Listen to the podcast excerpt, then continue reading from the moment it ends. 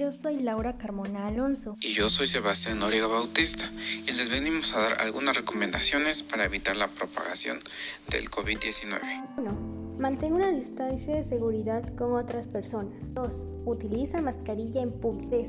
Lávate las manos con frecuencia o usa gel antibacterial. 4. Cubrirse la nariz y la boca al toser o estornudar. 5. Vacúnate cuando sea tu turno. Y 6. Si no te encuentras bien, quédate en casa. Si te cuidas tú, nos cuidamos todos.